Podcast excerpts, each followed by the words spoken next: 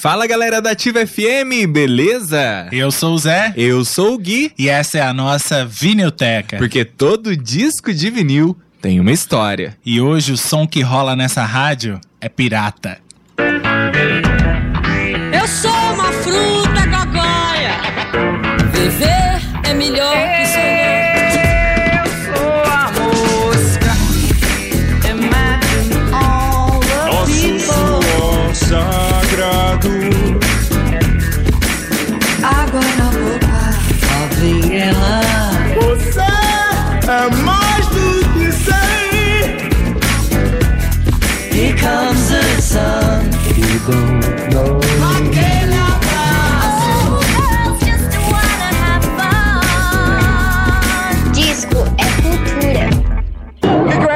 tem de especial?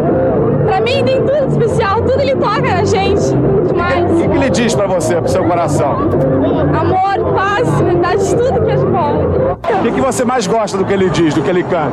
O que ele canta é revolução. Revoluções por minuto. O que, que quer dizer isso? Acho que é algo que mexe com todo mundo a todo minuto que a RPM canta. Qual é o recado do RPM? Recado RPM é paz, cara, é paz. Nunca ninguém fez isso, só os Beatles. As letras dizem o que, em resumo? Olha, as letras, foi impressionante, isso é o mais impressionante, que as letras dele são super trabalhadas e a música também. E eles conseguiram fazer sucesso, e não é o rock comercial, porque os que fazem sucesso no Brasil são rock comercial. E eles fizeram tudo super trabalhado e conseguiram chegar lá. Quantos anos você tem? 14.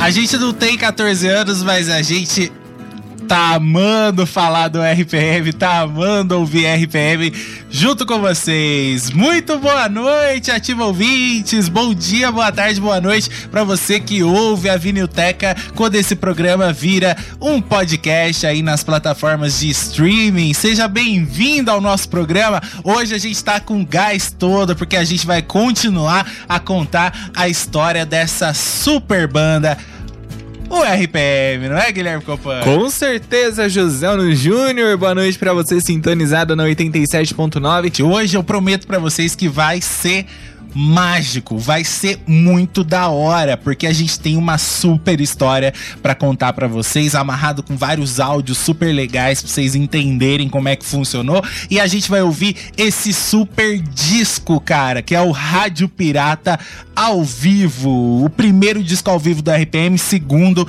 da carreira, esse disco que foi um estouro, um estouro, não tinha material pra produzir o disco dos caras, né, Gui? Exatamente. Antes da gente começar, vamos situar o ano de 1986, porque a gente não tá falando de qualquer ano, a gente tá falando de um ano considerado um marco na história do rock brasileiro. Porque saiu, além do Rádio Pirata ao vivo do RPM, saiu 2 do Legião, o disco. Saiu Vivendo e Não Aprendendo do Ira, o Cabeça Dinossauro dos Titãs, o Selvagem do Paralamas do Sucesso, que a gente falou há pouco tempo aqui na Vinilteca. Saiu também Engenheiros do Havaí, Longe Demais das Capitais. Enfim, foi um ano muito marcante, só deu rock and roll, só deu rock and roll na televisão, só deu rock and roll é, também no rádio, não é? Os caras estavam aí bombando, um ajudando o outro e cada um com seu estilo, não é? E a grande maioria, praticamente todos eles falando sobre o Brasil falando sobre política, falando sobre esse sistema político brasileiro que se caracterizava pela corrupção já desde já é, desde essa época, não é? O Brasil saiu aí de um período de ditadura militar. é, em 1985, é, a gente teria ali a solução que seria o Tancredo Neves, né, que iria assumir o Brasil, iria ser o primeiro presidente aí fora da ditadura militar, já no sistema democrático, um presidente que não foi eleito pelo povo brasileiro, lembra que o povo brasileiro ia votar só lá em 89, não é? E aí o que que aconteceu?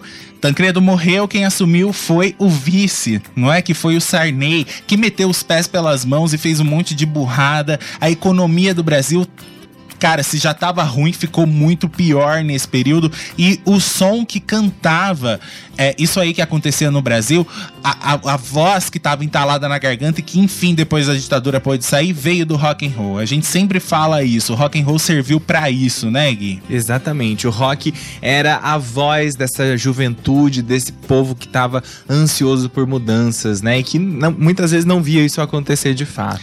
Isso aí. Nesse período, o RPM já tinha vendido as 500 mil cópias do seu primeiro disco. Eles tinham que ir pra estrada agora, fazer uma turnê, não é? Eles tinham que ir divulgar esses sons. Eles já tinham feito uns shows ali, um ou outro show, eles tinham um outro empresário, mas aqueles shows não tava dando conta do tamanho que tava ficando a banda, não é?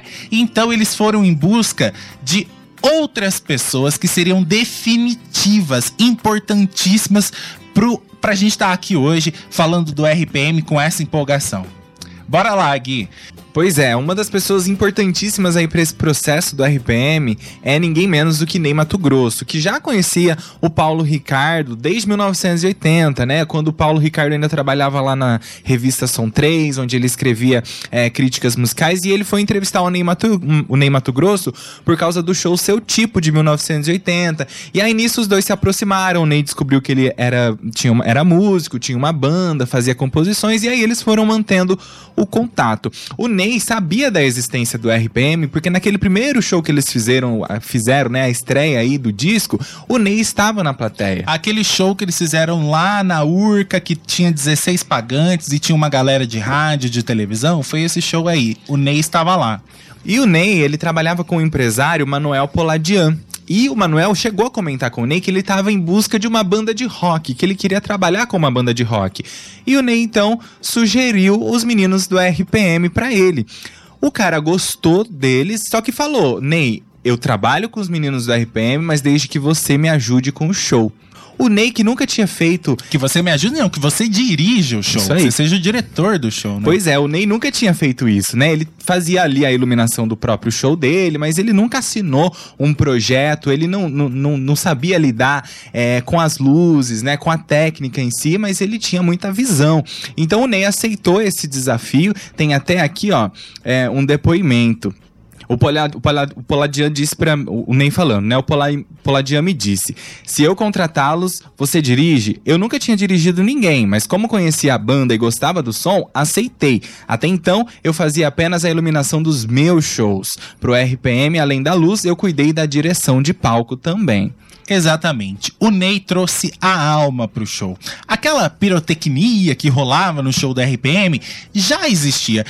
O figurino também, de certa forma, aquele figurino um pouco mais comportado do RPM já existia também. Porque a, a, o, Paulo Ricardo trouxe de Londres não só a sonoridade, como também o visual, trouxe também a postura, não é? é... E aí o Ney chegou pra dar esta final ali, né? Pois é. Porque o que, que aconteceu?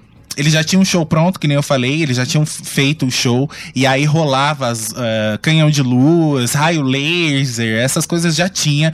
Só que o Ney começou a perceber que é, é, eles, eles cantavam que nem é, banda inglesa, né? Todo mundo, todo mundo muito arrumadinho, muito quietinho no lugar. Muito contido, né? Exatamente, né?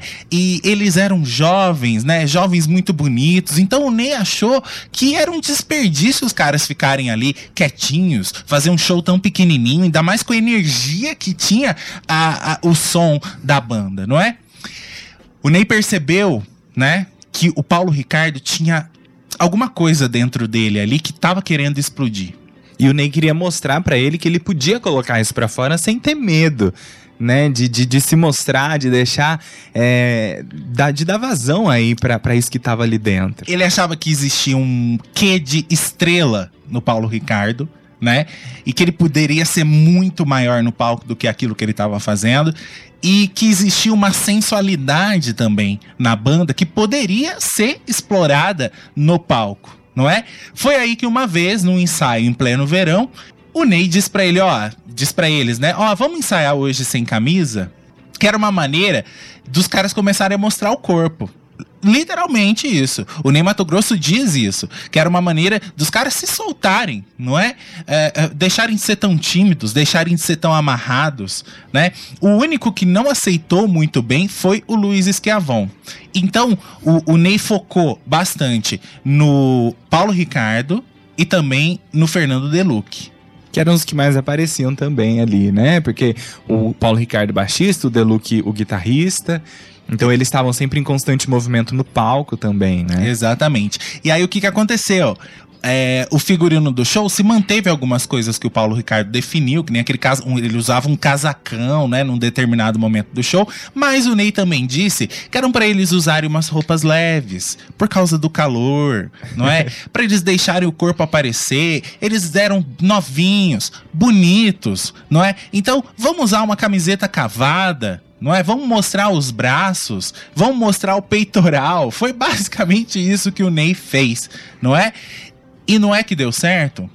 Pois Porque é. foi através disso que o Paulo Ricardo iria se tornar, além de um cantor de talento, além de um belo de um músico e também um belo de um compositor, ele ia se tornar um símbolo sexual no Brasil naquela época. E a mídia iria explorar bastante esse lado é, do Paulo Ricardo, e isso também seria determinante para o futuro da banda mais pra frente. É, uma coisa legal também aí dessa produção do Ney Mato Grosso, né? Além dele ter conseguido trabalhar com os meninos, ele conseguiu organizar muito bem a estrutura é, pirotécnica do show. Isso é muito legal, porque o Ney, ele como não, não, não era um iluminador profissional, ele não chegou com um projetinho pronto, falar eu quero fazer isso, isso. Não, ele foi assistir aos ensaios dos meninos, né? Eles ensaiaram durante três meses num teatro alugado lá em São Paulo, pelo Poladian. E E todo dia. todo dia. Todo dia os caras levantavam e iam pra esse teatro e ensaiavam lá. O Ney tirando, eh, sabe assim, tirando tudo que eles podiam oferecer. Né? O- E os caras se dedicaram, não existia briga entre eles, né? Nesse período. Eles estavam vivendo a melhor fase da banda, né? Uma harmonia muito grande entre eles. E o Ney, nesses shows, eh, nesses ensaios, ele ia com uma equipe de iluminadores e ali ele ia ouvindo as músicas e ia criando e dando eh, a iluminação certa pra compor o, o visual que ele queria dar. Esse show de pirotecnia era tão grande que olha só tudo que Mas peraí, antes de você falar, a gente tem que falar do Poladian, porque o Poladian entrou com dinheiro, certo? Porque isso daí não foi barato. Isso aí foi muito caro. Então, assim, o, o Poladian é, é, falava a mesma língua do Ney Mato Grosso, certo? O Ney, eu acho que ficou, Gui, com o negócio mais psicológico da banda, né? E o Poladian, sim, entrou co- com, essa coisa do, do equipamento, entendeu? Com essa coisa de. Do Vamos investimento. montar uma superprodução mesmo, que é isso que os caras merecem. Pois é, ele quis montar uma super produção e consu- conseguiu. Ali no- no- nos equipamentos técnicos tinha muita coisa, né? A luz no palco tinha raio laser, tinha três tipos de fumaça, com gelo seco, fumaça com água quente, água fria. Tinha uma hora do show que a fumaça caía em cascata, dando a impressão de quem tava na plateia de que era uma cascata de água de verdade que tava se desenrolando ali no palco, né? Também tinha muita luz neon, é, doi- com dois tipos de cores ali em volta de todo o palco. Exatamente, o palco todo era contornado de neon de duas cores, né? Tinha também os computadores que o, Av- o Schiavon utilizava ali, né, pra fazer os- a sonoridade dele, que também complementavam bastante aí esse cenário que era bem futurista também, né? Era um cenário tecnológico, futurista, uma coisa muito interessante de se ver. Exatamente. E isso pro público, além de você estar vendo o teu ídolo, o ídolo que você acha lindo, maravilhoso, o cara tocando uma música fera, falando de tudo aquilo que você queria dizer naquele momento, porque você era jovem, você também tinha coisas entaladas na sua garganta. E com essa produção, com essa luz toda, né? E, e esse. e- cara, não tinha sido visto no Brasil ainda aquele tipo de coisa. Era pra entrar em êxtase mesmo, né? Exatamente. Pra entrar em êxtase, vamos ouvir aí a primeira música do disco, Revoluções por Minuto. Hoje a gente vai na ordem do disco, tá? Hoje dá pra ir na ordem do disco. Então vamos começar. Gente, são nove músicas. Só nove músicas. É curtinho. É curtinho, não sei nem se é curtinho, É, porque ele cu- chega a 40 minutos. Eu falo curtinho no sentido de tem poucas músicas. Exatamente, mas ele tem assim, o que cabe dentro de um vinil. Sim. Ele chega aí às qua- a 40 minutos, 38 minutos. É, e de um lado tem cinco músicas, no outro lado tem quatro. Vamos começar com revoluções por minuto. A gente não vai falar dessas músicas aí que são reprises da, da, da- que são versões ao vivo das músicas de estúdio, dos, dos discos de estúdio, porque a gente já falou no episódio passado. Se você não ouviu, tá lá disponível nas plataformas de streaming. A gente falou de todas elas, explicou a letra de todas elas. Bora lá, começar o som. Cara, ouça alto, tá bom? Ouça alto, isso que eu te digo. E a gente vai falar mais disso já já.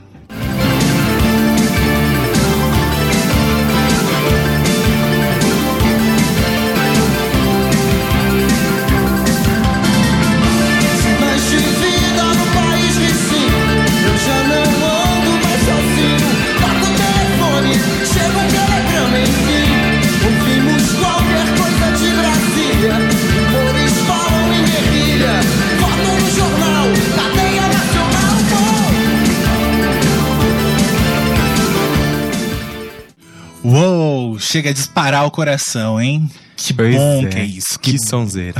Cara, eu acho que eu tô ficando fã mesmo, fanzaço do RPM 36 anos depois. Nunca é tarde. É, e dá pra sentir a energia dos caras, né? É, pelo show ali, a energia daquela galera que tava ali. Por isso que eu gosto também de disco ao vivo, porque dá pra gente sentir muito da energia do momento. Deixa eu contar uma curiosidade pra vocês sobre Revoluções por Minuto, aí a gente vai ler uns comentários. É o seguinte, Revoluções por Minuto abre o disco. Vocês lembram que a gente falou que essa música estava censurada, né? Por causa da, da China, Coca-Cola, aqui no Brasil, aqui na esquina cheiram cola. Lembra, né? Que a gente contou. Então, na, na, na contracapa desse disco ao vivo, vem escrito o seguinte no cantinho: Proibida a radiodifusão e execução pública da música Revoluções por Minuto. Tá escrito na capa. É, então a, a música continuou censurada. né? Exatamente, a música tava censurada. Então, assim, ela não podia. Você não podia, por exemplo, ligar uma vitrola no meio da rua e botar essa música pra tocar, né? O rádio, ah, não pode tocar. Mas os caras não queriam nem saber. É Tocava. lógico que a rádio tocava. É lógico que todo mundo ouvia, não é? E é, é- é até ridículo ter uma mensagem dessa é, na, na, na contracapa aqui do disco, não é? Fizeram isso com vários discos, como por exemplo do Cazuza, né? Sim, do Cazuza o primeiro também saiu com música proibida. É, só as mães são felizes, né? E aí vinha escrito lá, né? Proibida execução pública. Só que essa do Cazuza realmente tinha um certo motivo pra ser um pouco mais pesada, porque tinha um som mais. ma- é, é, é, um- uma temática mais pesada, então a rádio realmente deu uma segurada. Mas. Não revoluções dava. por minuto, velho. Né? Mas fica pra história isso aí. É legal a gente deixar registrado isso. Gente, os caras tinham o próprio ônibus pras turnês. Tá bom, meu bem. Isso era uma coisa que pouquíssimas bandas tinham, pouquíssimos artistas. Pois é, em um ônibus com. eh, Como é que fala? Dec- eh, de- não é decorado, um ônibus com o logo Com da banda, sabe? Assim? Sim, tinha a cara da banda ali, né? Tudo estampado. Um, Pois é. um ônibus é, exclusivo, né? Exatamente. E hoje em dia, quem é muito famoso tem avião, né? Pois é. Mas naquela época era ônibus mesmo. E o RPM tinha o seu próprio busão. Isso aí só banda fera que tinha. Cara, a turnê fez 250 shows em um ano. É muita coisa. É muita coisa. Tinha cidade que os caras chegaram, chegavam e o ingresso estava esgotado, eles faziam dois shows, né? Às vezes no mesmo dia ou então marcava uma data pro dia seguinte, entendeu?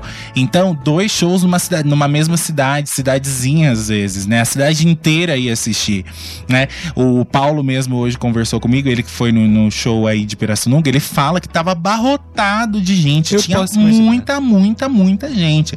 Tanto que tinha a galera de Tambaú, né? E a galera de Pira, e a galera de Santa Cruz das Palmeiras. E... A galera da região inteira, né? Pois é, não é? Então você imagina a doideira que era isso daí. Bastava o Luiz Schiavon introduzir no palco os primeiros acordes eletrônicos aí do teclado de revoluções por minuto que vinha abaixo. O, o, o- o lugar vinha onde eles estavam fazendo show vinha abaixo. Os caras foram fazer show em estádio, né? Foram fazer show no Maracanãzinho, lotado de gente, né? Pois é. E o público ficava em êxtase mesmo, né? Gritando revolução, revolução ali nesse início. Que isso ficou registrado, inclusive, no disco. Vocês ouviram, né? Revolução. Revolução. Pois é. Era o clima. O Paulo Ricardo surgia, surgia, né? Vestido com uma capa preta de ombreiras, né? Pomposo. Sobre uma blusa regata cavada, munido de um contrabaixo poderoso ali. Era doideira. Era doideira mesmo. E aí o Paulo tirava depois aquele casaco e aí ficava mais à vontade. O Fernando Deluc ficava sem camisa. E aí que as fãs, as meninas iam ao delírio, não Pois é? E era assim em todo show do RPM. Não era exclusivo de um lugar só, não. Cada show que eles faziam era do mesmo jeito, a mesma loucura. Exatamente. Tem uma entrevista onde o Luiz Esquiavon conta que eles tiveram a noção disso tudo que estava acontecendo com eles num show que eles foram fazer, numa temporada que eles foram fazer no Nordeste. Eles chegavam de avião e aí eles viram, tipo numa sacada do aeroporto, aquilo lotado de gente, lotado de gente. Eles até pensaram, poxa, né? A, a seleção brasileira deve estar vindo pra cá, alguém muito importante tá chegando. Quando abriu o avião, que eles puseram o primeiro pé na escada do avião, aquela gritaria, né? Os seguranças contendo aquela galera, aí eles perceberam que era por causa deles. Né? E eles passaram muito perrengue. Aproveitaram também, mas passaram muito perrengue. Quer contar? É, não, eu, deixa que eu conto essa história do- dos fãs correndo atrás deles. Pode contar. Uma vez eles foram fazer um show e aí eles é, saíram pelo fundo, né? Indo pro, pro ônibus. Só que eu acho que eles se perderam, também estavam meio chapados e tudo mais. O ônibus não estava na porta, eles foram procurar o ônibus. Eu sei que chegou uma hora que a banda inteira se deparou com fãs Pois é. que estavam lá esperando por eles. Na hora que eles viram, foi tipo. Corre, velho! Corre, velho! Eles correram, correram, correram. Aquela multidão de fãs atrás deles, né? Imagina só, meninas ensandecidas. Eles pensaram, velho, hoje eu vou. A gente vai morrer. Pois é. A gente vai morrer. Uma multidão de meninas atrás da gente. Eles correram, correram, correram até que uma hora eles ficaram acuados, né? É, é, é, As meninas conseguiram acuar eles de alguma maneira e alcançar eles. Aí eles pararam. Ele achou, eles acharam que as meninas iam ir lá rasgar a roupa deles. Não, foi tanta doideira, tanta doideira. O Paulinho tá comentando ali. Tanta doideira que as meninas chegaram perto deles e começaram a cheirar eles. Pois é, começaram a sentir o cheiro deles. Cheirar, Não, tá não, não encostavam neles, mas ficavam cheirando eles. Exatamente. Era tanto. Sei lá, cara. O que que faz você parar ali e em vez de abraçar teu ídolo ou qualquer coisa, você cheirar? É, né? Pois é. E aí isso ficou marcado pra eles, né? Aquele bando de menina em volta deles cheirando eles ali. Pois é, a hora que cai a ficha também, né? Ou você fica mais deslumbrado ainda, porque é um sucesso que pouquíssimas pessoas vivem. Pois é, o lance da Beatlemania, sabe assim? Os Beatles não tinham mais vida, Não. certo? Eles, é, o, o RPM tinha que andar de carro blindado. Chegou uma hora que eles tinham que andar de carro blindado. Segurança sempre em volta deles. Inclusive tem aqui é, uma, o, o- Globo Repórter é, ou- houve, né, na época, um Globo Repórter especial falando só de RPM. E aí tem umas partes bem legais que a gente separou aqui pra mostrar pra vocês. O Pedro Bial falando sobre a energia do show. Deixa eu ver. Aqui, ó. Cara, sente um pouco da energia disso aqui.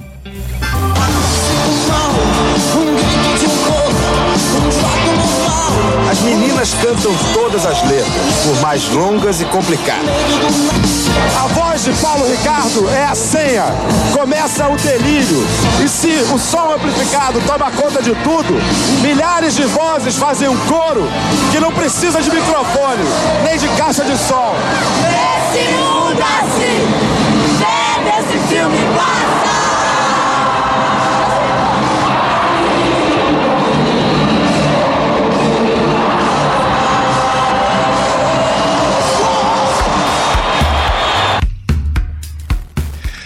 Doideira, né? Uma multidão cantando aí o som deles, não é? E olha só, o Paulinho tá comentando aqui que em Pira foi Tambaú inteiro. Vocês imaginam que Pirassununga deve estar indo inteira também. Santa Cruz das Palmeiras deve ter, então devia ter muita gente. A Vera Vick disse também que todo mundo era doido por eles, todo mundo doido pra ir no show deles, né? Pois é. E o Paulinho falou que era o galão de lança-perfume. Tinha de galão. Porque era todo mundo doido. A banda era doida, a plateia era doida, né? Doida, lógico, a plateia, que eu falo na, dentro da, da, da inocência, não é? Dentro da inocência de cada um, naquele momento, de querer ser rebelde, de, de- de- né? É isso. É, né? A banda. juventude, né? É, a banda já ia pra um troço mais pesado que a gente vai falar sobre isso. Na época podia andar gente em cima das caminhonetes, a polícia não multava. pois é, a- sem diz que a, a, a- Como é que é? O pai da Érica levou as meninas, né? Foi, a Kit falou que Foram foi oito pessoas da- numa, numa caminhonete de dois lugares, alguma coisa Pois assim. é, que doideira. Vamos lá falar de Alvorada Voraz, que é a segunda do disco, aí a gente vem contar o porquê que os caras fizeram um disco ao vivo. Né? Porque é, eles não tinham tanto repertório para um disco ao vivo, né? Eles tinham que ter pelo menos uns dois discos de estúdio para ir fazer o ao vivo. Mas tem um motivo. Alvorada Voraz é a música inédita que aparece nesse disco e ela segue ali aquela fórmula, né, característica lá do primeiro disco da banda. Eles continuaram investindo nessa pegada, trazendo um instrumental bem marcante, uma pegada pop é, e com a letra muito politizada, é, é, fazendo críticas ali a, a- a- aos históricos, as coisas que foram deixadas pela ditadura militar, né? Também falando da corrupção dos poderosos, do crescimento aí da violência no Brasil, que era uma coisa que já estava tomando as grandes cidades, tomando o Brasil inteiro. E a gente sabe que essas músicas compostas aí nessa época para falar dessa realidade do Brasil continuam atuais até os dias de hoje. Então, é o, o- na letra eles fazem um comparativo desse cenário brasileiro com um filme de terror, aonde as coisas não estão bem, aonde essa alvorada voraz é, que vai chegar aí na virada do século não vai ser nada boa, né? É Uma alvorada que a gente não deve ter esperanças não, porque já se mostra aí uma coisa que não vai ser legal. Composição aí dos três: Paulo Ricardo, Luiz Esquiavon e o PA. Tá? A letra bem curtinha na virada do século Alvorada Voraz, como o Gui falou, nos aguardam exércitos que nos guardam da paz. Que paz? Olha isso. Nos aguardam exércitos que nos guardam da paz. Né? Eles não trazem a paz. Eles nos tiram da paz, na Pois verdade. é. A face do mal, um grito de horror, um fato normal, um êxtase de dor e de medo de tudo. Medo do nada, medo da vida assim engatilhada. Era forte isso aqui, curtinho, mas certeiro para aquele momento. Bora ouvir essa, cara, é tão bom, muito bom. E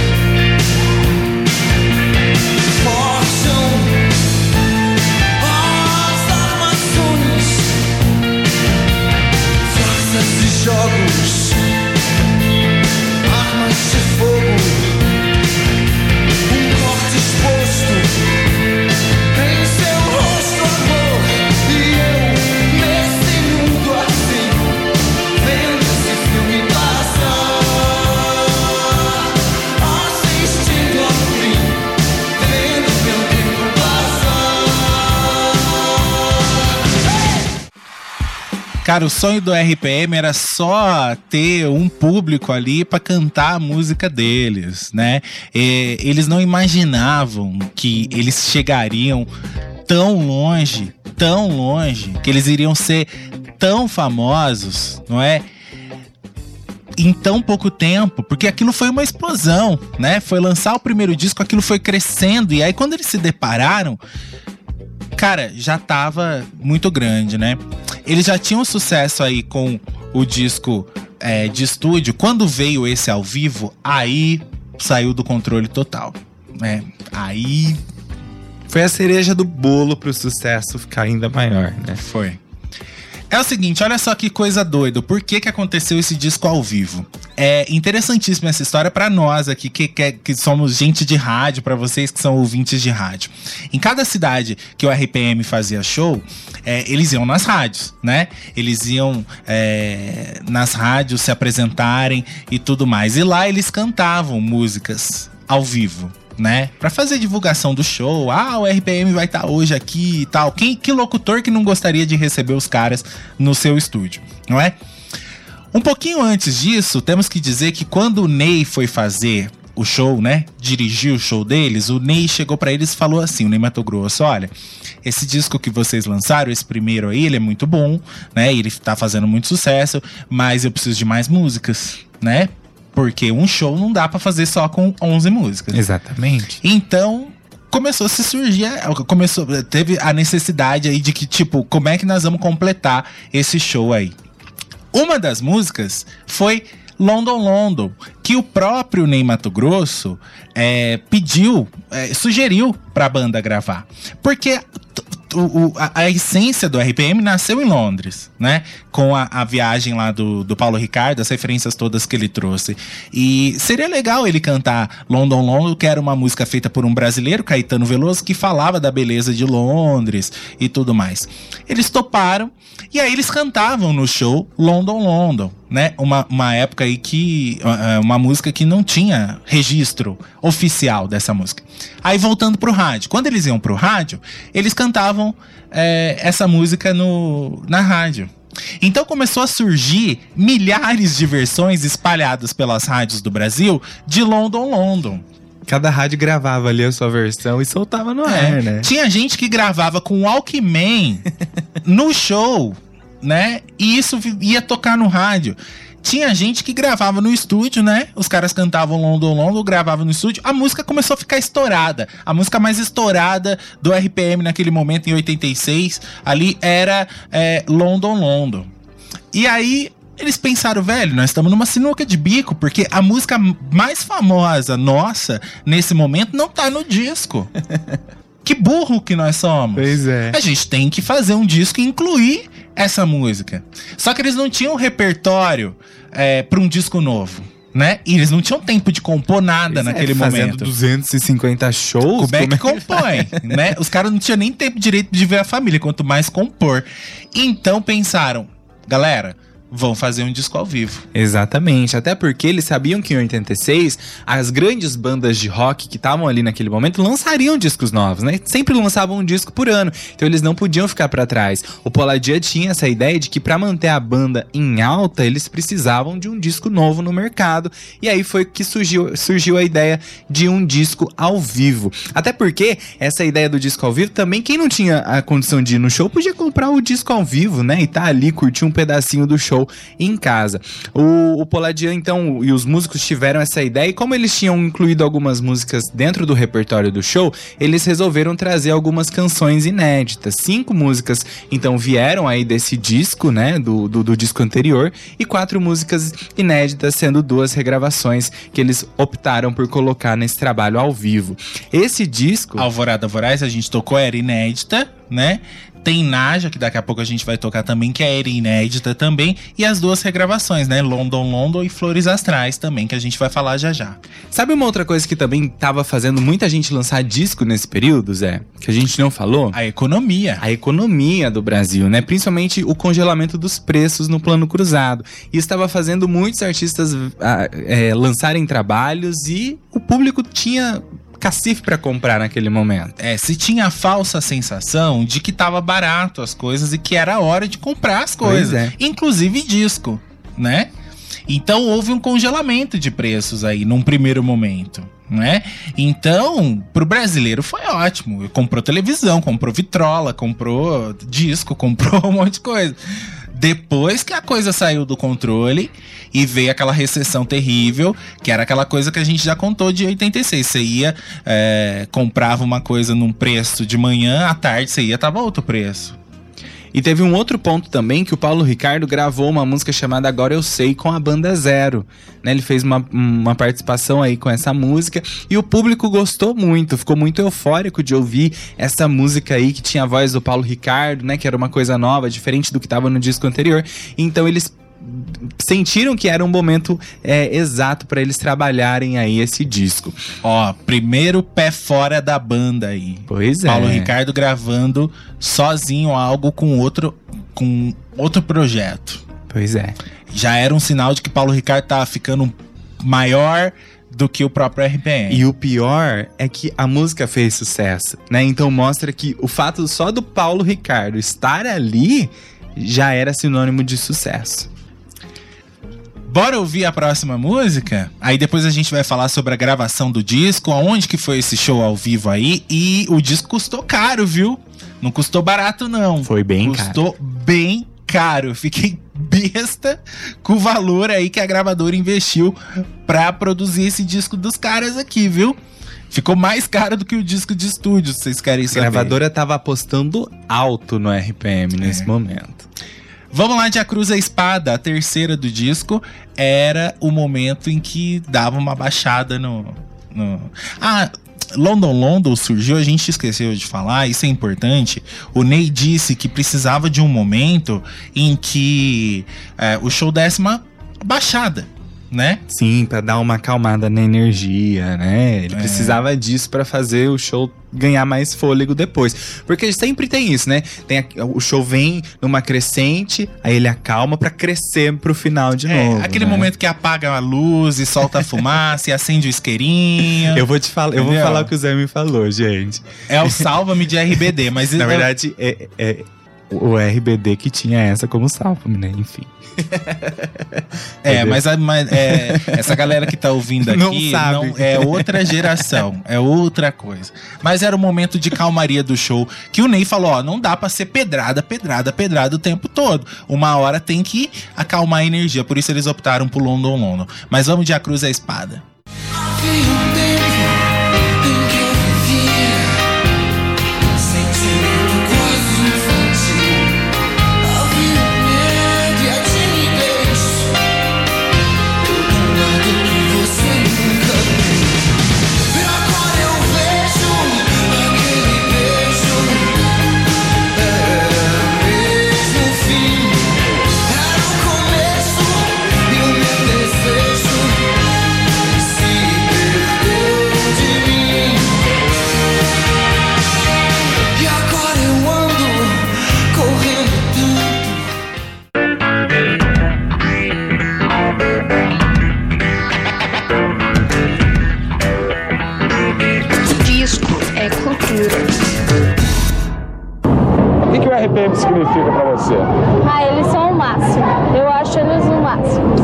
você, qual a música que você gosta mais? London London. É, London London? Você sabe que é uma música que o Caetano Veloso fez há um tempão. Você já conhecia antes do Paulo Ricardo cantar? Não.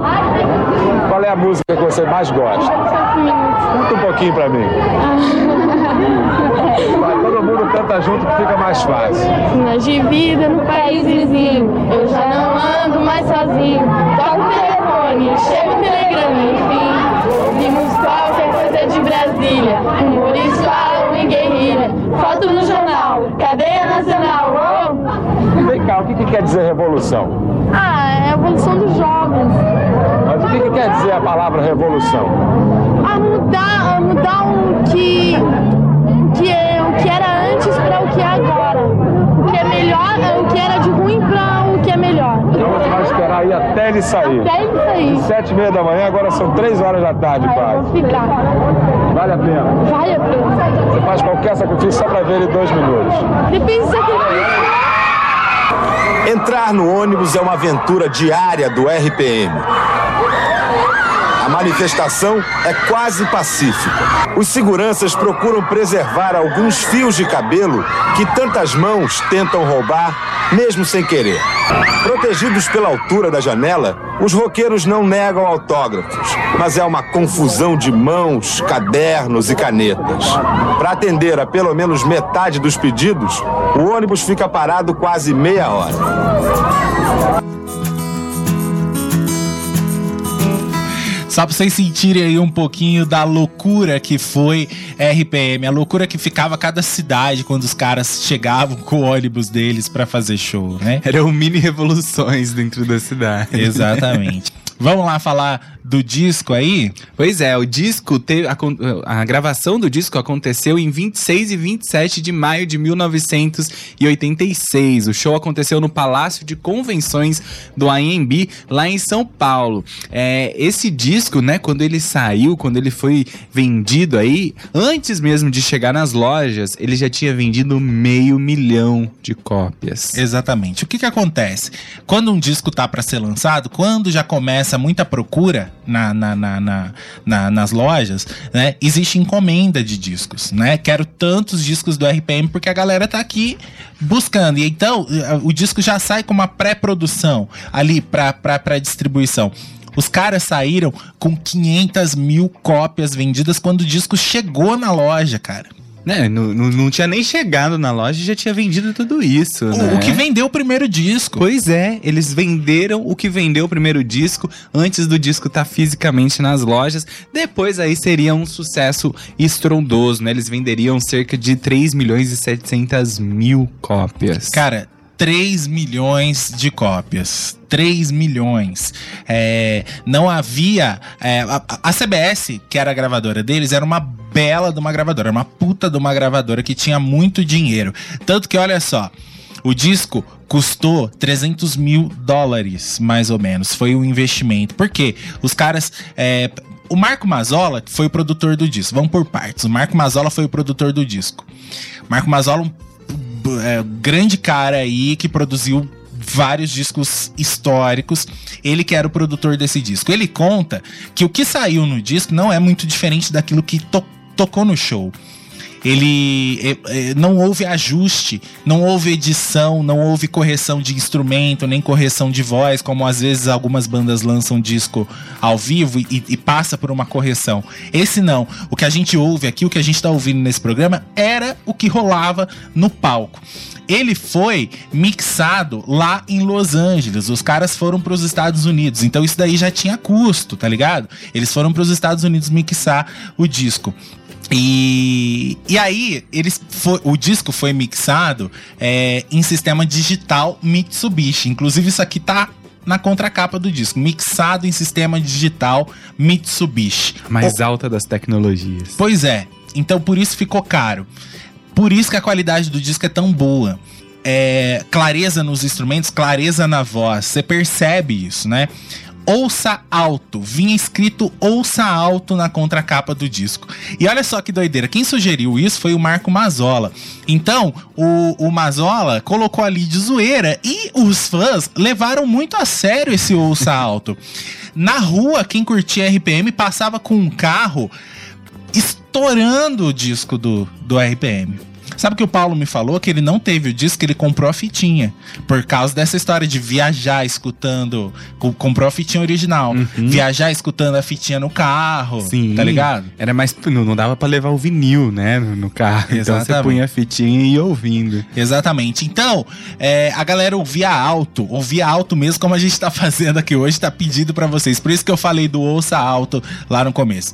Pois é, a CBS era uma grande gravadora. Só que era tantos pedidos, tantos pedidos aí ah, do disco dos caras, que eles tiveram que terceirizar a produção terceirizar a produção, pedir para outra fábrica produzir discos para eles também, porque saía todos os dias 13 mil cópias das fábricas para ir para o mercado. Pois é. Por isso que chegou a 3 milhões de cópias. Vendeu que nem água. Eles Então conseguiram- não me espanta alguém dizer: olha, eu tenho esse disco em casa. É pra ter mesmo, porque em algum lugar estão essas 3 milhões de cópias, né? Eles conseguiram desbancar nesse ano até a, a mina de ouro da gravadora CBS, né? Que era Roberto Carlos. O Roberto Carlos era da CBS. Pois é. Mas aí é que tá, Roberto Carlos implicou com o Rich. Porque o Rich também fez muito sucesso. E por que que não implicou com, com RPM? Porque Roberto Carlos não dava conta de RPM, né? É, não tinha nem. Mas é porque são públicos diferentes também, né? Públicos diferentes. O público é. do Rich tinha, era mais parecido ali com o público do Roberto. Já o público do RPM era um público muito mais jovem. Exatamente. E aí temos um trecho aqui dessa história da produção, da fábrica. O, o, o, o Bial falando sobre isso e, e também um áudio daquele jornalista francês que fez aquele documentário sobre aquela reportagem sobre como é que tava a cena do rock brasileiro aqui no Brasil. Ah, lógico, aqui no Brasil, que a gente contou pra vocês no episódio passado. É interessante, olha só, um minutinho. Gozado que quando eu cheguei na França e que eu passei a emissão no- no- na televisão francesa, muito, eu recebi muitas cartas, dezenas de cartas de telespectadores franceses que queriam saber o que é esse grupo, eu posso achar disco numa loja na França e tudo. Então, se eles conseguiram a guardar essa cabeça fria, realmente eu acho que eles têm uma carreira internacional que se pode comparar até com os Beatles. A declaração do jornalista francês pode parecer exagerada, só que mais surpreendente é a carreira do RPM. Em um ano, o ex-grupo Marginal vendeu 500 mil cópias do primeiro disco e está chegando aos 2 milhões com o segundo disco, Rádio Pirata ao vivo. Esses números obrigaram a gravadora CBS a fazer um investimento que só Roberto Carlos exigia: contratar os serviços de outra fábrica na prensagem. Só da Fonopress em São Paulo saem 13 mil cópias do Rádio Pirata por dia. Louras Geladas, a música que lançou o RPM no mercado, tem o ritmo marcado das máquinas da indústria fonográfica. da hora. Só na Fonopress, tá vendo? Só numa fábrica saíam 13 mil. Fora o que saía na, na outra fábrica. Eram duas fábricas produzindo. E é legal, no, no Globo Repórter tem é, a fábrica produzindo só o Rádio Pirata ao vivo. Pra dar conta da demanda. Pacotes e pacotes do Rádio Pirata ao vivo. Cara, que doideira isso aqui. que doideira. O disco trazia um belo de um encarte com as letras das músicas. É um encarte bem grande, onde tem fotos deles em apresentações na TV e fotos aí também dos shows, não é? E aí abre em três partes e tem o, o R, o P e o M separados em cada folha, bem grande. É mais bonito que o primeiro disco, Mais né? lógico, né? Exatamente. Aí tá vendo como é que ficou caro? Porque fazer um encarte desse aqui pra 3 milhões de cópias era caro na Pô, época era. fazer, né? E, enfim, sucesso absoluto. A capa e o encarte é do Alex Fleming. As fotos do Frederico Mendes, tá? É, e a capa do disco tem a caveira, que isso aqui ficou a marca do, do, do RPM por causa da Rádio Pirata, né? Então tem esse, essa, o símbolo da caveira que representa o pirata e aí uma foto do show. Né? Uma foto do show que mostra o Fernando Deluxe sem camisa, como a gente falou, o Paulo Ricardo de camisa regata, Transparente. mostrando, transparente, mostrando o corpo, tudo dentro dessa ideia que a gente contou pra vocês do Ney e, e- e de transformar os caras aí num. A, a- veia pop que faltava. E a capa mostra a resistência do Esquiavol, né? Porque ele é o único que tá vestido da cabeça aos pés, com capa. Até o baterista aqui, o. Como é que é o nome do baterista? O O PA. PA, também tá de regata, ó. Dá pra perceber. Pois é. Vamos lá ouvir uma instrumental que chama muita atenção nesse disco, que é Naja. Esse instrumental foi feito pelo Paulo Ricardo e pelo Luiz Esquiavon e entrou aí como uma música inédita também. E é, os caras arrasam aí. Principalmente o teclado. É bom pra caramba. Vamos ouvir. Agora, o porquê de Naja? Aí, gente. Será que tinha alguém que, que criava cobra? Isso aí foi o Davidson Braga que falou, né? Não sei. Não sei por que Naja, mas vamos ouvir.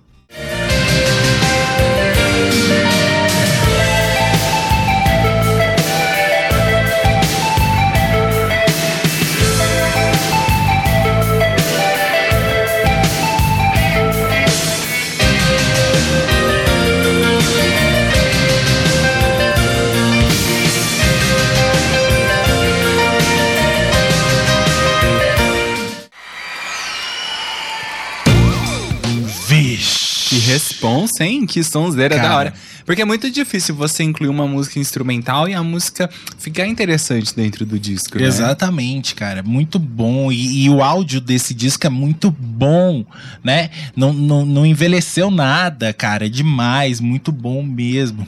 Você vai. Perdão. Você vai pra energia do show, que nem alguém falou. Acho que foi o Caio Lucas que falou. Que a gente vai pra, pra energia do show. Foi alguém que falou. Ah lá, dá uma sensação que você tá no show. Exatamente, foi isso. Vamos lá. É, uma coisa importante que foi dita aqui pelo jornalista francês é que é, ele fala assim: ah, se os caras aguentarem a bronca, eles vão fazer sucesso no mundo inteiro. Tenho certeza que eles vão conquistar a Europa. Ele fala alguma coisa desse sentido. É, tá vendo? O, o, o cara da cena francesa, né, dizendo, conhecido de música, entendido de música, dizia que aquilo iria agradar o, o, o, o exterior. Não é? Iria agradar aí a, a França, iria agra- agradar Portugal e tudo mais. E agradou. Agradou, eles chegaram a fazer sucesso. Só que eh, poderia ter sido muito maior. Muito maior. De repente, um lançamento de um disco em inglês ou qualquer coisa desse tipo, se a banda não começasse a ter os problemas que ela viria a ter. Todos eles eram muito jovens. O sucesso veio de maneira avassaladora, né? A vida deles, cara, 250 shows por ano é muita coisa. Você viver num carro blindado, porque a qualquer momento pode podem né, fazer alguma coisa com você porque era uma histeria coletiva aquilo. Cara, isso não é fácil, ainda mais para um para meninos jovens ali de 20, 23, 24 anos, né? O Paulo Ricardo nessa época tinha 24 anos. Então, tudo era muito difícil. Vaidade, ego, né? E também, lógico, o uso de drogas. Eles não ficaram imunes a isso, né? Eles usavam maconha e também depois começaram a enfiar o pé na jaca na cocaína também. Eu acho que era pra eles um tipo de fuga, né? Dessa canseira, dessa realidade exaustiva da estrada. Eu acho que era isso, sabe? Assim, sem voltar pra casa, sem ter um minuto de sossego, de paz, sempre trabalhando, trabalhando, trabalhando.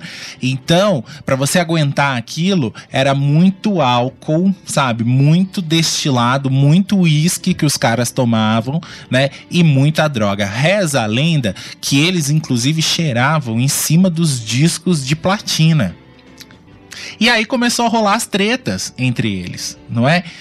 Não foi trabalhado aí, sei lá, o psicológico dos caras para eles chegarem a, a esse patamar. E o Paulo Ricardo começou a ser alçado a sex symbol, como a gente falou.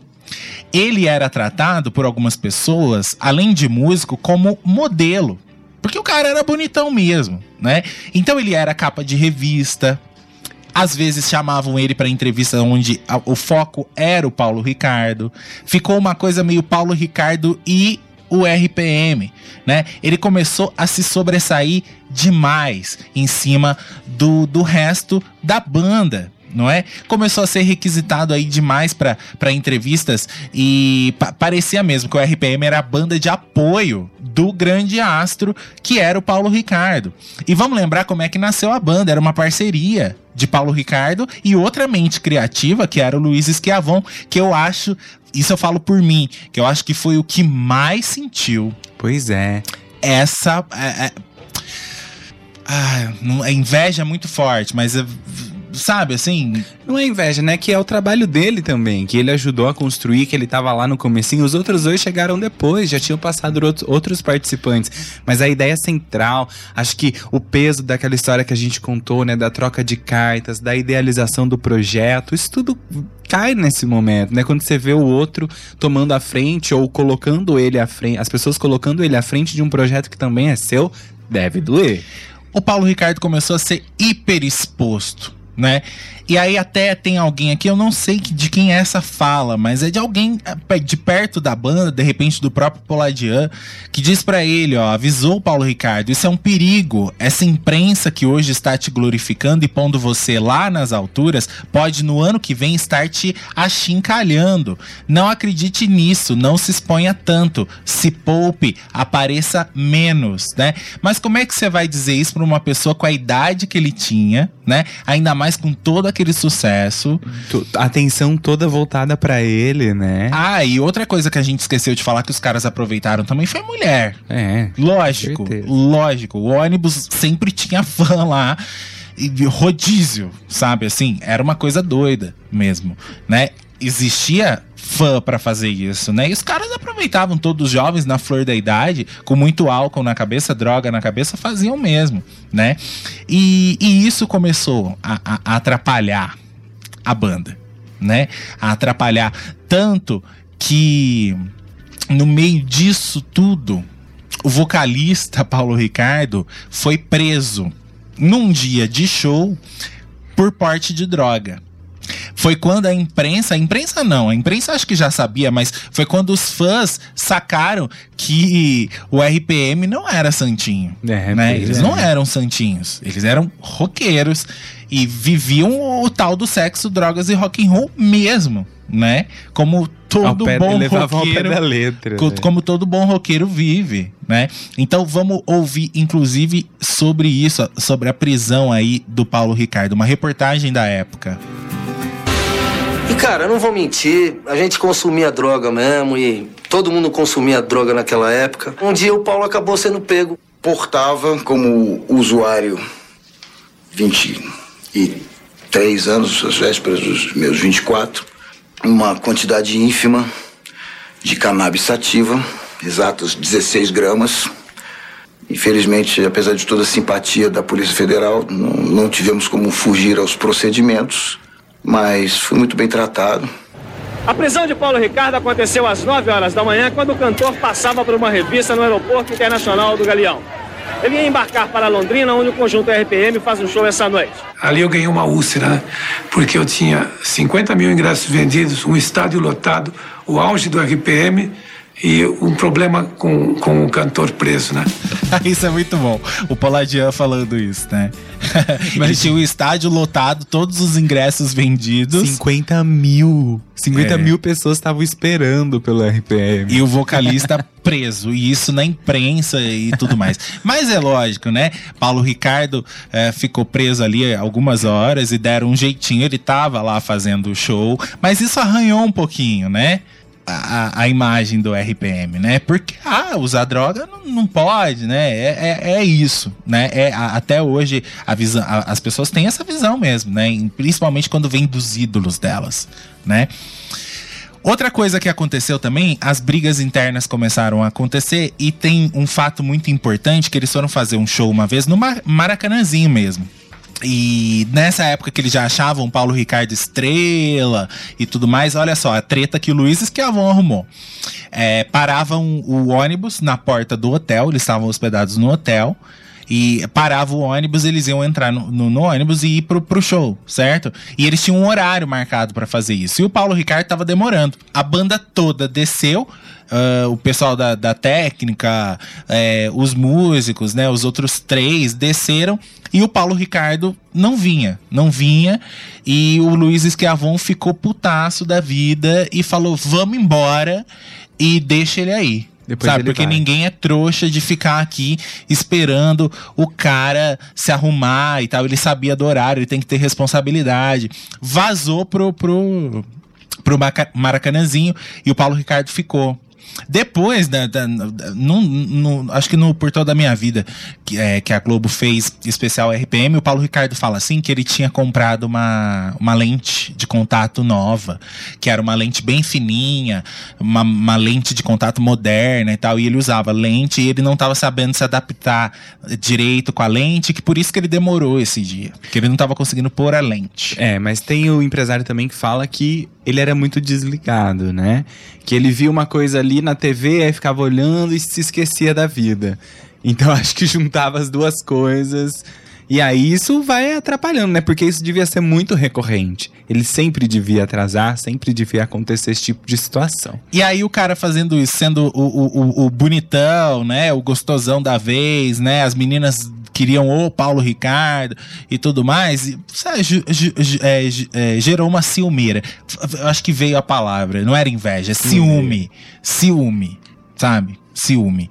É, eu sei que depois de- da- da- desses 250 shows, depois dessa turnê exaustiva aí, divulgando o Rádio Pirata ao vivo, a banda se separou.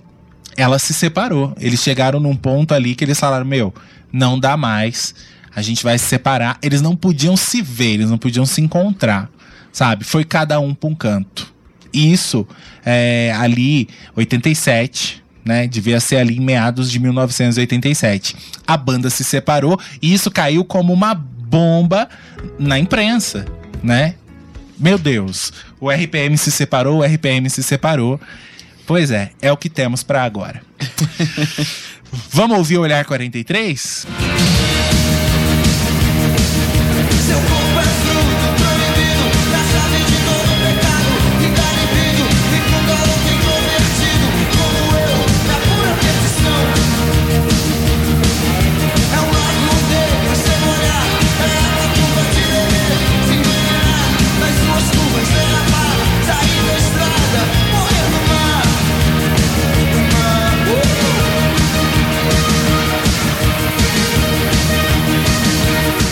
Outra coisa que eu esqueci de falar e que isso aconteceu antes da primeira separação, que os Beatles, né? Na época que eles estavam estourados e tal, é, eles eram os reis da EMI, eles fizeram um selo com o nome da banda. Que era um selo é, bancado por eles ali, onde eles lançariam discos de outras bandas, né? De repente coisas mais alternativas, ou de repente alguma coisa com o, é, dentro da própria carreira, né?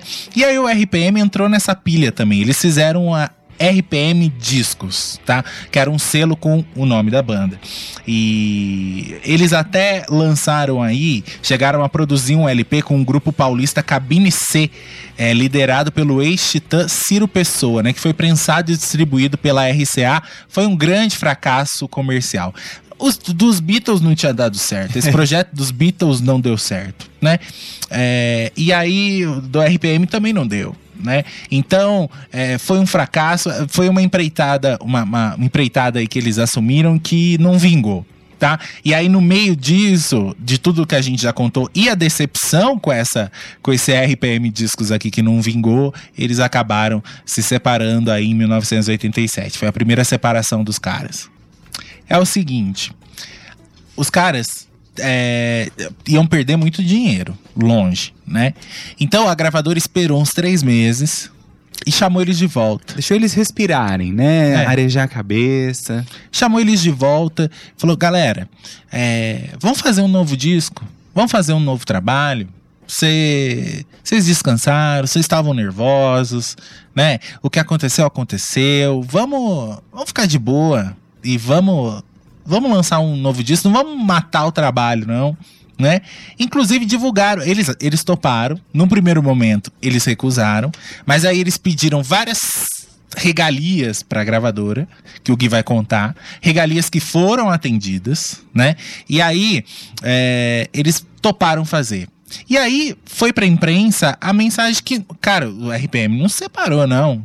O RPM tirou férias. Né? Depois de uma turnê exaustiva, eles tiraram os três meses de férias e agora estão juntos de novo. Quem falou que eles se separaram é, tava, tava criando fofoca, certo?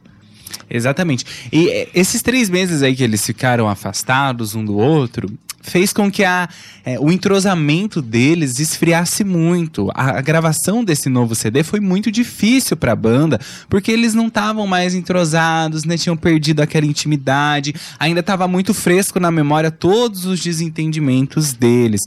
Por causa disso, eles acabaram fazendo algumas exi- exigências para a gravadora para eles poderem gravar esse disco, como por exemplo, acho que a principal delas era que o disco fosse gravado em Búzios. Eles queriam ali uma mudança de ares, né? Acho que era exatamente isso, de estar num novo lugar, inspirado ali pelo clima da cidade. É, eles queriam um lugar para desaluviar, assim, onde é. eles ficassem tranquilos, afastados, pudessem ficar o tempo que fosse preciso para compor novas músicas, fazer um novo disco. Pra eles ficarem sozinhos novamente, poderem se reconectar um com os outros. E aí, assim, eles foram gravando nessa casa lá em Búzios. Mas isso é, fez com que o projeto tivesse um alto custo, né? Além de outras é, imposições aí da banda, como por exemplo, um avião particular para que eles fossem para os Estados Unidos para acompanhar a mixagem do disco. Imagina se o rádio pirata foi caro, imagina quanto que esse não foi caro. Mas o dinheiro não era problema. Dinheiro eles tinham. É, a gravadora estava mais preocupada com o que estava acontecendo ali entre eles juntos. Pois é. E, e mesmo esse clima, a gravadora facilitando ali a gravação desse disco, né? Dando tudo que eles pediam, como hotéis cinco estrelas, limusines, enfim. A, a briga interna dos caras continuava. Não era uma coisa aparente, mas eles já não estavam se dando bem. É o seguinte, naquele momento, todos estavam meio deslumbrados com o sucesso, inebriados pelo sucesso. Eles estavam se achando, certo? Porque eles tinham sucesso ainda. Então eles estavam se achando é, as últimas bolachas do pacote, e eles eram, de certa maneira, não é? E aí cada um tinha uma visão do que deveria ser feito do RPM a partir daquele momento. Uma visão artística, inclusive. Uma, a- a- uma visão é, musical do que deveria ser feito aí pelo RPM. Isso não ficava, isso, isso ficava evidente até nas entrevistas. Aliás, gente, eles começaram a lavar roupa suja em público, porque eles iam dar entrevistas e aí um falava uma coisa, o outro desmentia. E isso era feio, era visível, todo mundo percebia o mal-estar e era assim que funcionava. Aí o que que rolou? É, o, o Esquiavon, eu acredito que ele deve ter demorado para ir para casa de Búzios. Deve ter chegado depois na casa de Búzios, Pois enquanto é. os outros já estavam lá. Ele diz, ah, o pessoal da banda diz que não foi assim, mas ele diz que quando ele chegou em Búzios, o repertório já estava tudo pronto, eles já tinham escolhido o repertório do disco. E não tinha músicas do Esquiavon nesse disco, né? Não, não tinha nenhuma composição própria dele. ali. Uma tinha só. uma só. E então, você imagina, né? Eles já estavam vivendo esse clima de ciumeira e isso faria com, fa- poderia fazer com que as coisas piorassem ainda mais. Eu já vi algumas entrevistas do Esquiavon, é, da época, dizendo o contrário, né? Dizendo que foi um momento ali onde todo mundo se ajudou, onde eles Não, conversaram. isso É, é tudo cascata para enganar a imprensa. É, então, pois é. E aí ficava essas histórias mal contadas, né? Essa coisa que vazava pra imprensa, que não era exatamente a verdade. Então isso ia gerando uma confusão ainda maior dentro da banda. É, lembra que a gente falou agora, né? Cada um tinha uma visão do que deveria acontecer com a banda, e aí cada um foi dando pitacos, né? Ah, eu tenho uma composição assim, eu tenho uma assada, eu acho que a gente poderia ter uma participação desse, uma participação daquela. E aí eles dizem na entrevista assim que na verdade eles não pensaram num, num projeto, né? Eles foram simplesmente ouvindo as coisas, discutindo as coisas, e aí rolou aquilo que eles estavam afim de gravar. Eu acho que isso daí foi o erro né? Foi o erro, não poderia ter jamais acontecido isso. É uma união, é uma banda, certo? Então eles têm que. O, o, pro projeto dar certo, né? Você precisa sentar e conversar. Olha, nós vamos seguir por essa direção. Damos as mãos e seguimos todos para essa direção, né? E não foi o que aconteceu. Afinal, foi o que fez os outros dois discos darem muito certo e fazerem o sucesso, né? Que, que eles tiveram. Pois é. O Quatro Coiotes é um disco que não é parecido com isso aqui que a gente tá ouvindo, com esse, com esse som que a gente tá ouvindo. Eles estavam ressurgindo ali naquele momento, é, mais, com um som mais amadurecido, só que menos pop. É, vinha com uma base de percussão mais marcada, um instrumental ali sobrepondo-se às letras, sabe? Era um trabalho bem diferente do que eles fizeram realmente nos dois primeiros discos. Eles estavam ficando brasileiros. Pois é. E foi aí que foi a chavinha. Não para os críticos musicais, porque os críticos, quando ouviram o disco, elogiaram muito. É, acharam um disco muito bom. A crítica aprovou o disco. Até hoje, o Quatro Coiotes é considerado um dos melhores discos da história do rock.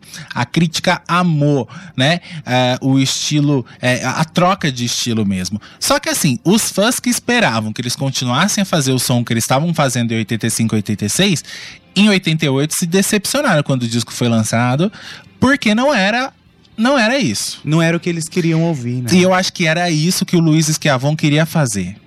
O Luiz Esquiavon queria seguir por, pelo mesmo caminho, né? Já os outros não.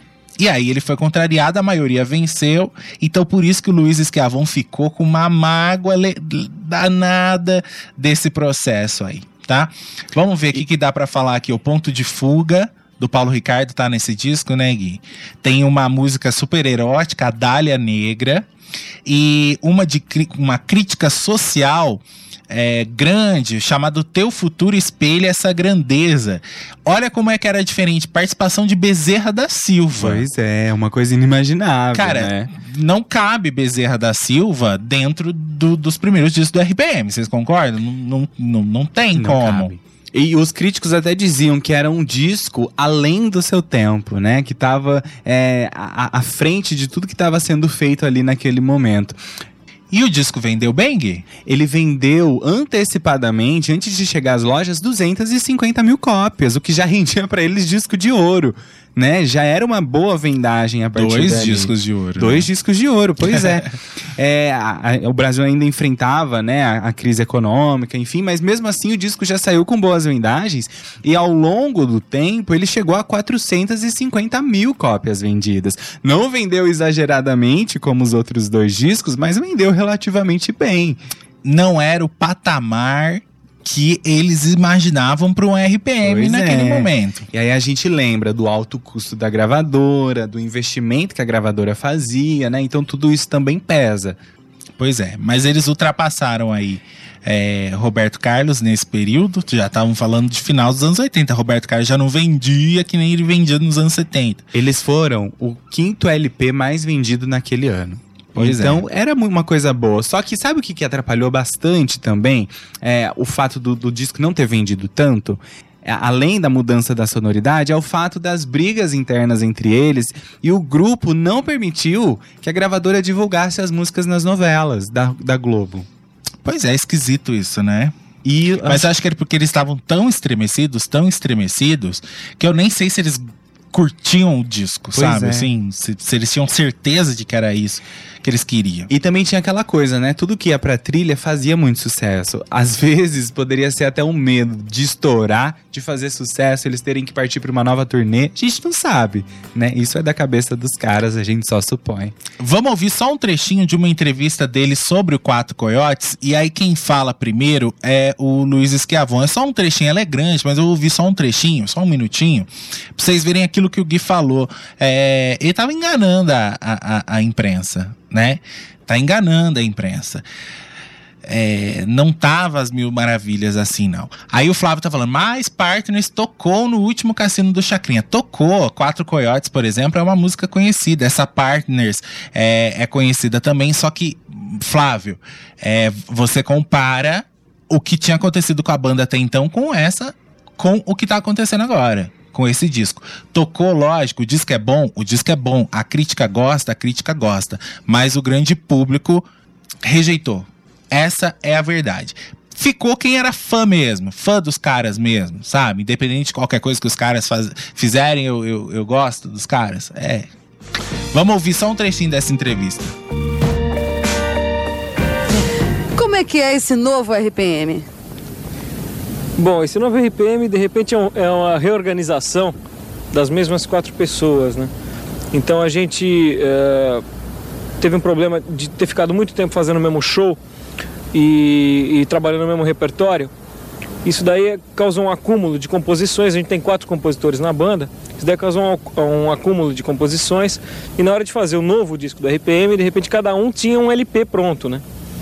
Então teve um- algumas divergências e tal, e a gente preferiu dar um tempo esfriar a cabeça, cada um sozinho.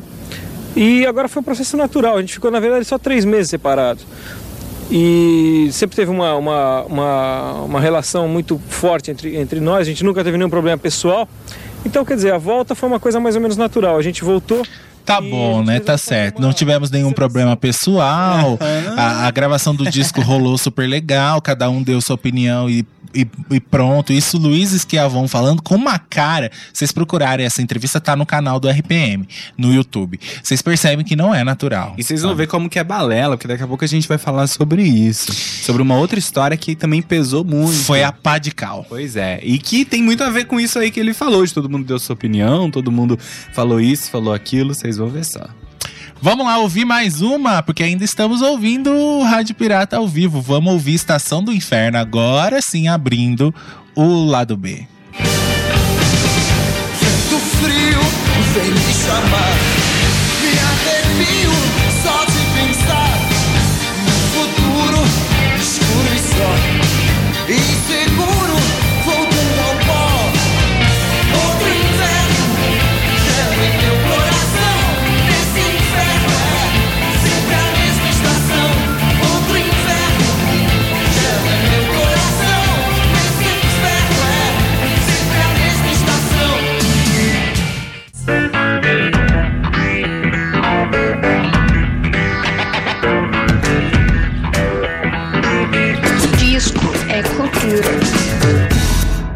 O seu predileto, hein? Paulo Ricardo. E o teu preferido, Ana Kate, qual é? O Fernando Deluque. E a Andréia? Tem um predileto? Fernando também. É mesmo? Quer dizer que o Paulo Ricardo já está encontrando um- uma altura da banda. Eu acho que as revistas, rádio, televisão tão- deram muito ênfase só ao RPM e só ao Paulo Ricardo. Eu acho que o, o, é, o Paulo Ricardo é do RPM, mas tem mais os outros. Além da beleza, tem talento de todos os quatro, né? O que, que o rock é para a juventude? O que, que ele quer dizer? Não sei, é uma geração que vem desde, assim, desde os anos 60, já vem, vem de anos isso, né? Não é de agora. Então eu acho que cada geração tem só os seus ídolos, né? E a nossa é o RPM. Mas, e, por exemplo, a música Revoluções por Minuto. Qual é o recado que o Paulo Ricardo quis dar ali naquela música? Eu acho que, no meu entender, assim, é pegar tudo que tá errado e não ficar, assim, só ouvindo os mais velhos, os governantes falar, e tu ficar só ouvindo e pegando aquilo pra ti e não expor. Acho que tem que lutar pelo que tu acha que é certo. Então tem que fazer, tem que, não é revolução pegar e fazer uma guerra, porque com guerra não consegue muita coisa. Tem que ir, assim, na conversa, na paz, na amizade. O fato é que o Quatro Coiotes, o novo disco do RPM, não era um disco comercial, certo? Não agradou a massa como os discos anteriores. Mas os caras foram fazer show de lançamento no IMB de novo. Lá em São Paulo. É, o diretor do show dessa vez não era nem Mato Grosso, era Denis Carvalho. Denis Carvalho mesmo, aí das novelas, não é? Famoso Denis Carvalho. E ele diz que sofreu muito com o RPM nessa época. Porque, pelo fato de eles estarem inebriados pelo sucesso, os caras não queriam ensaiar. Estavam rebeldes. É, os caras levavam, sabe? Chegavam bêbados lá pra ensaiar. Os caras levavam tudo, sabe, de qualquer jeito. Não era aquele RPM empenhado, sabe? Eu acho que também era uma maneira de um agredir o outro ali, porque o negócio não tava legal, né? É, Foi isso que aconteceu aí nesse momento. E o RPM ainda estava vivo, né? O Luiz Escavon diz em entrevista que nessa época ele, ele diz assim que o Quatro Coiotes foi um disco que eles lançaram pra, pra é, reavivar o, o, o RPM. Porque pra ele a banda tava morta nessa época, né? Não sei, quem viveu essa época pode nos dizer. Não é como é que foi a repercussão aí do Quatro Coiotes, mas é lógico, teve clipe, deve ter aparecido no Fantástico, entrevistas Música e tudo mais. rádio, Música né? no rádio. Não com a, mena- com a mesma intensidade dos trabalhos anteriores, mas teve, né? Tentaram. É. Não dá pra dizer que os caras também jogaram tudo aí pro alto, todo o sucesso que eles tiveram, né? Eles não acreditavam. Eles não né? estavam empenhados. Não estavam acreditando. É isso. Vamos lá falar de London London. Ainda faltam três músicas pra gente ouvir e esse é o último bloco. Vamos lá, estamos chegando no final. Vamos lá, London London aí, como o Zé já explicou, né? Por que, que a música é, entrou no show, entrou no disco. É uma canção que fez muito parte é, da vivência do Paulo Ricardo lá em Londres, né? Aquela época que ele morou por lá. É, ele ouvia muito, muitas músicas brasileiras, né? Tinha muitos cassetes ali de artistas brasileiros e uma que ele estava sempre ouvindo era exatamente London London. Ele disse que ele se identificava muito com a música porque ele não estava ali a passeio, né? Nem para estudar, ele estava ali, era quase que para ele como um alto exílio, né? Porque ele estava ali porque ele queria trabalhar, não porque ele realmente gostasse, porque ele estava se divertindo. E aí a gente lembra que essa música foi composta por Caetano. Em 1968, o Caetano Veloso e o Gilberto Gil foram forçados a se exilar em Londres, né? Eles ficaram lá por dois anos e meio. A gente lembra que em 68 é, o regime militar endureceu com a instauração do AI-5. Muitas pessoas começaram a, sendo, a ser forçadas ali a deixar o país. Muitas pessoas foram presas. E Caetano e Gil foram uma dessas. Tiveram que ficar esse tempo em Londres sem poder pisar no Brasil. E o Caetano ele conta que apesar de estar ali com alguns amigos, né, de ter a parceria do Gil com ele, que sempre foi um grande amigo, ele se sentia muito solitário, porque ele sentia muita saudade do Brasil, muita falta do Brasil e que Londres acabava deixando ele um pouco deprimido e, e ressaltava essa saudade que ele sentia do Brasil. Então foi quando ele compôs essa música London London, tão tanto que na letra da música ele fala muito sobre saudade, né? A palavra saudade, ela aparece várias vezes. E o, o Paulo Ricardo se apossou desse sentimento e trouxe essa visão dele também pro disco, né? Quando o Ney pediu para que colocassem uma música que desse uma acalmada, porque o show vinha numa pegada muito forte, eles é, aceitaram essa sugestão e tinha que ser London London, porque ela trazia essa experiência do Paulo Ricardo, de todas as influências que o RPM sofreu da música de Londres, né? Daquele cenário efervescente do rock que acontecia por lá e também porque essa música representava aí é, esse momento, né, de saudade que ele sentia de lá. Vamos ouvir London London? Tu quer falar mais alguma coisa? Não, só que depois do sucesso da música, o Caetano Veloso e o Paulo Ricardo se encontraram em um show. Pois é, teve isso também, que Foi. deve ter dado muitas, muito ciúme, né? Pois é. Um show do Caetano, né? Onde Foi... o Paulo Ricardo apareceu de surpresa. Foi uma surpresa, a pedido da Paula Lavigne, né? Que na época era empresária do Caetano. Ele tava lá fazendo show e aí num determinado momento, quando ele começou a cantar a música, ele não sabia, o Paulo Ricardo entrou para cantar a canção. Acredito que o fato do RPM ter gravado essa música, ter regravado essa música, fez com que os pedidos dela nos shows do, Ca... do Caetano aumentassem ainda mais, né? Ele devia estar tá cantando até essa música também. Vamos lembrar que a Paula Lavigne já era empresária, porque ela é empresária do Caetano até hoje, né? Vamos ouvir aí London London com o RPM. Aliás, essa versão ficou também de arrepiar ao vivo, é demais. I'm lonely, London, London is lovely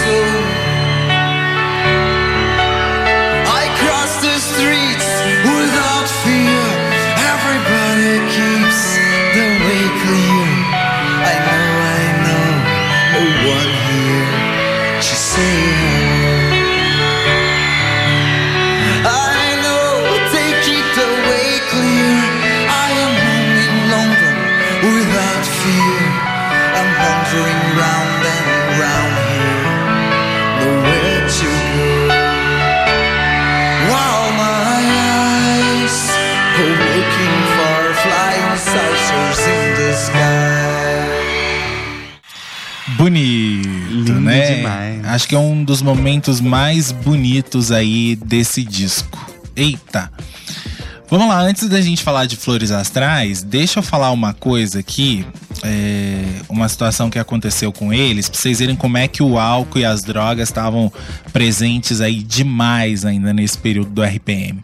Eles foram mixar o disco Quatro Coiotes lá em Los Angeles, né? Como o Gui falou, nos Estados Unidos. Paulo Ricardo e o PA, eles foram na frente dos companheiros, né? Os outros iam depois. O PA não parou de beber uísque um minuto. Foram cinco garrafas de Jack Daniels. Nossa. Pois é. O cara bebia que nem fosse água, Água. né? Quando o avião foi fazer uma escala em Lima, no Peru, o PA se sentiu mal, né, e pediu para ver um médico. Só que nessa época, o país estava em estado de sítio, né? E logo eles chegariam nos Estados Unidos, né? Era a próxima parada seria os Estados Unidos. E aí o Paulo Ricardo implorou para ele aguentar firme, né? Calma, daqui a pouco nós estamos chegando e aí você vai pro médico. Ele aguentou, mas achando nesse período de viagem que ele ia morrer, porque ele estava se sentindo muito mal. Quando ele chegou em Los Angeles, ele foi atendido no hospital lá, onde ele foi diagnosticado com uma pancreatite aguda, que foi ah, uma, uma reação do corpo por tanto uísque, tanto destilado que ele estava bebendo naquela época. Por causa do abuso, né? Exatamente. Do, do álcool. Aliás, PA já não está mais entre nós, né? Faleceu em Infelizmente. 2019, né? Como a gente falou no outro episódio aí. É, alguém falou alguma coisa sobre London London? O Davidson Braga disse: é incrível como essa música ficou bem a cara do RPM. Parece ser composta por eles. As pessoas se esquecem que é uma música composta por Caetano, gravada originalmente por Caetano. O- aí o Davidson disse: Eu também naquele ano imaginava que a música era do RPM. Até os mais velhos, as pessoas adultas em 86, não diziam que era uma música do Caetano. Pois é, caiu como uma luva ali, né? Até as meninas aí na reportagem do, do Globo Repórter falam, né? Ah, mas você sabia que essa música era do, do Caetano? Sabia, mas você conhecia a música do, do Caetano antes do RPM gravar? Não, não conhecia. Pois é. Quando a gente fez o, o vídeo de Secos e Molhados, o segundo disco dos Secos e Molhados na Vinilteca, teve muita gente que veio ouviu Flores Astrais e disse que não sabia que Flores Astrais era uma música dos Secos e Molhados, que achava que era uma música do RPM. Pois é. Foi outra aí que marcou. Flores Astrais, então, está nesse segundo disco dos Secos e Molhados. Quem era o vocalista dos Secos e Molhados na época? Ney Mato Grosso que era o grande mentor do RPM, o diretor do show, o cara que deu. Que, o, o cara que foi também responsável pelo sucesso deles, né? É, pe- pela histeria, a bitomania, a RPE, RP mania que rolou com eles, o responsável também foi Ney Mato Grosso. Então acho que, como uma forma de homenagear o Ney Mato Grosso, resolveram cantar Flores Astrais. Pois é, e ficou bem legal. Ressuscitaram aí esse clássico que é incrível. E também está aí no disco ao vivo, é a penúltima música. e outras mais.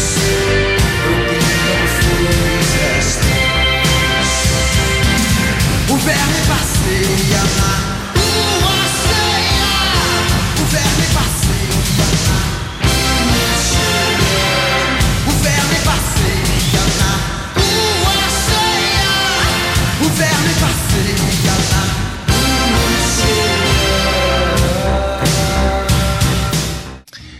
Vamos lá.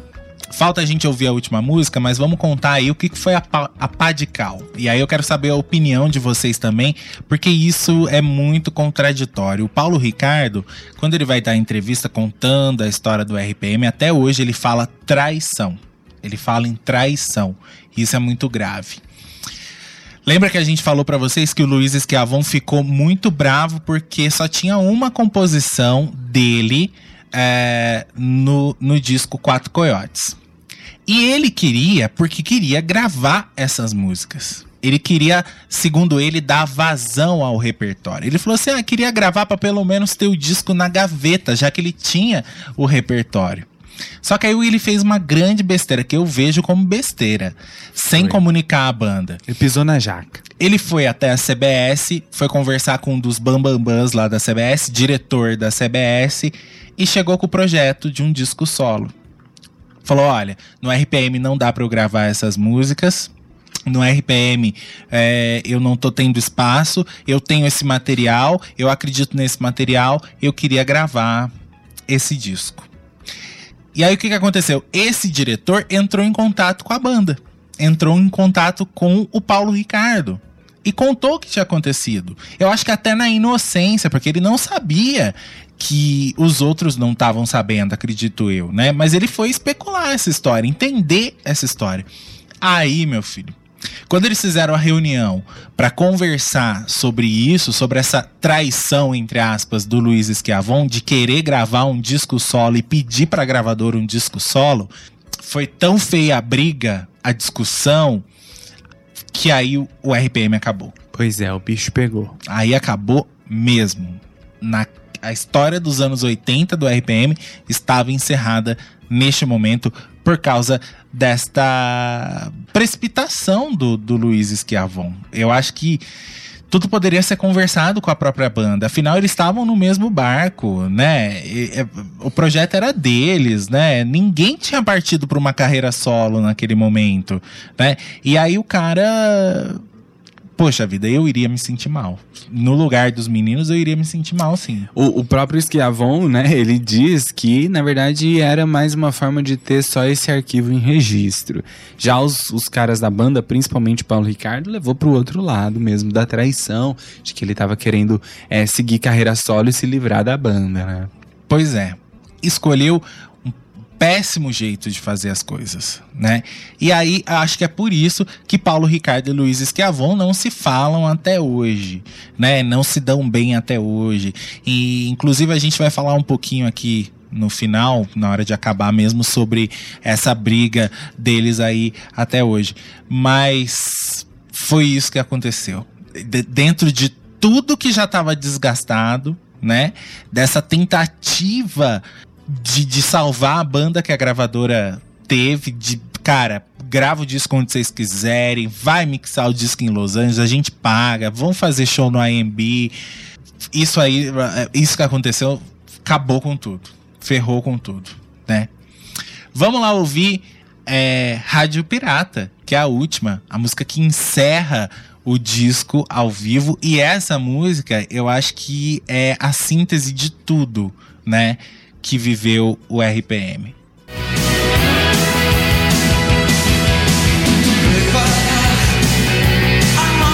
a.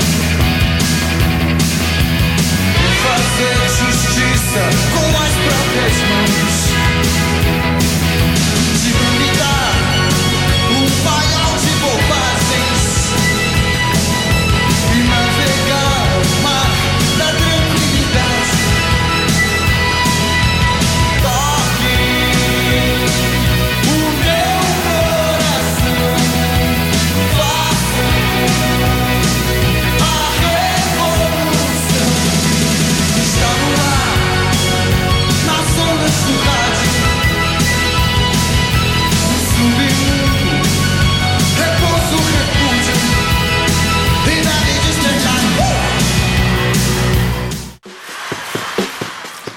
A partir desse momento, cada um foi seguir a sua carreira artística dentro da música. Vocês sabem que quem mais se sobressaiu foi o Paulo Ricardo, que né, continuou cantando, se lançou na carreira solo com uma carreira sólida de cantor romântico, roqueiro também, não é? Em 1993, Paulo Ricardo é, lançou um disco chamado Paulo Ricardo e RPM. Sem a presença do Esquiavon, sem a presença do PA, só com o Fernando Deluc e um- uma outra galera tocando aí os instrumentos. Dizem, tem fã que acha que esse é também um disco do RPM, não é? Os caras se encontraram em 2002, aí os quatro se encontraram, não é? Pra fazer projetos pela é, MTV, lançaram CD, DVD, MTV, RPM 2002, né? Show gravado aí no Teatro Procopio Ferreira em São Paulo. Foi nessa época que eles lançaram algumas músicas inéditas, entre elas Onde Está o Meu Amor, que foi pra trilha de novela da, da Globo, a própria Vida Real, a música do BBB, Sim. não é? Foi, nasceu nessa época também. É, mas aí no ano seguinte eles se separaram de novo e diz a história que foi porque foi uma disputa judicial aí, porque o Paulo Ricardo é, tentou registrar ou registrou a RPM, a RPM como uma marca sua. E aí, diz que até hoje é, essa briga judicial acontece e a carreira do RPM, as músicas do RPM parece que estão meio paradas aí num- numa espécie de, de, de situação judicial, assim como acontece com Legião Urbana. Isso é muito triste, cara. Ver uma história incrível de uma banda que fez sucesso, que as músicas são incríveis, deles terminarem assim, nessa brigaiada, sabe? Ah, isso é muito revoltante. Pois até. é. Eu acho que o passado tem que ser levado em conta. Errar, todo mundo erra mesmo, faz as burradas da vida, eram todos muito jovens, não é? Todos erraram, com certeza, na história. É, E, enfim, né? O passado eu acho que é mais bonito. E foi bom enquanto durou. Né? é. A gente conseguiu trazer de volta nesses episódios aí a energia do RPM pra vocês e foi Cara, que episódio Foi incrível! incrível, cara. Segunda foi muito bom, mas hoje foi foi muito bom. Cara, que demais, que demais, tá? É, eles ensaiaram várias voltas aí, viu, viu, Flávio? Várias voltas. Às vezes Paulo Ricardo com PA e depois Paulo Ricardo só com Fernando Deluc, né? Quem nunca se bateu muito aí, a não ser aí 2002, é, foi os dois, né? Paulo Ricardo e o próprio é, Esquiavon. e- o Esquiavon e o Paulo Ricardo, né? Que até hoje tem, tem mágoas aí é, entre eles, não é? Cara, que, que programaço que vocês fizeram junto com a gente hoje. Foi bem legal. Foi bem legal mesmo. Cara, eles tiveram vários encontros aí. 2007, A Volta, 2011, o Electra, né? Que foi um disco que parece que eles lançaram sim, fizeram uma turnê. É, também 2014, 2017, tem até coisa aqui é, de 2018, sabe? Uma nova formação com novas músicas, mas nunca foi mais a mesma coisa como era naquela época e a relação deles sempre estremecida, inclusive até na hora de, de trabalhar. Muito triste. Mas a história tá aí. Pelo menos a gente tem esses registros é, desses momentos grandiosos, né? Isso aí. Gente, muito obrigado, tá? Foi bem legal esse programa hoje. Foi bem legal nossa semana aqui na Vinilteca. Valeu pela companhia de todo mundo. Boa noite. Valeu. Vocês são demais. Até.